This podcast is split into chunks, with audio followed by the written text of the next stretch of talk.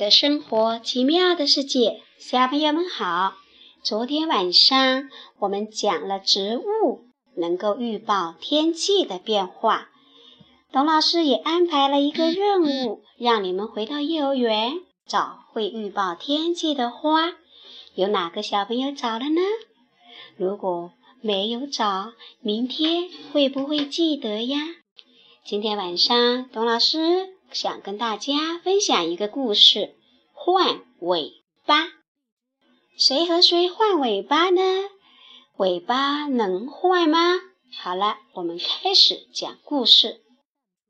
换尾巴。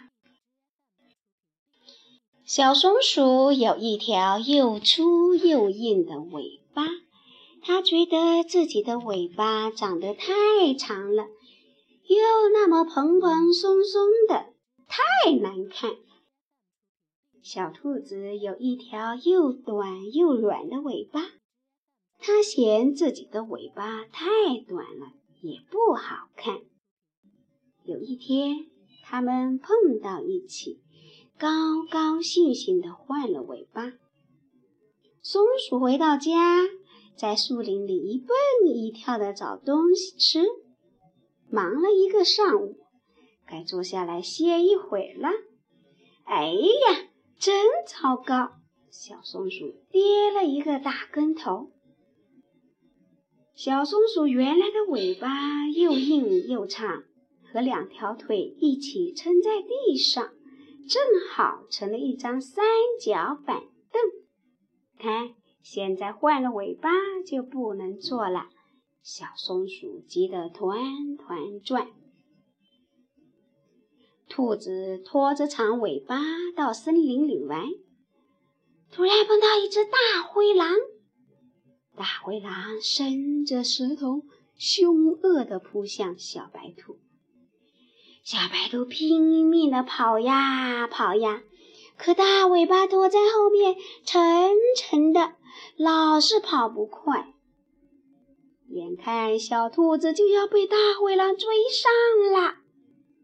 突然，从森林里跳出了另一只兔子。哦，原来是兔妈妈！兔妈妈拦住了大灰狼的去路。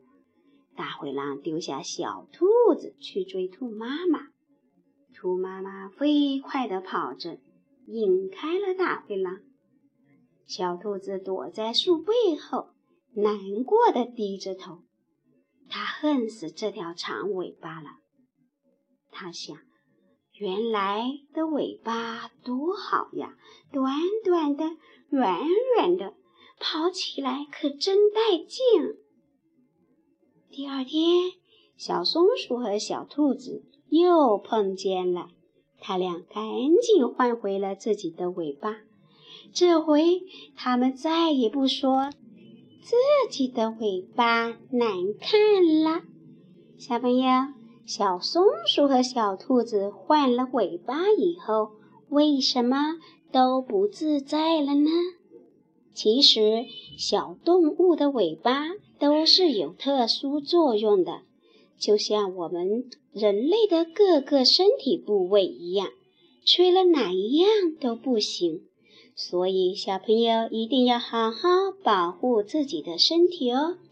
今天的故事换尾巴，我们就分享到这里。剩下的时间，我们来听一首歌，什么歌呀？尾巴，谁的尾巴最好看？听完了歌，要记住什么呀？对哦，一定要记住哟。小朋友，晚安。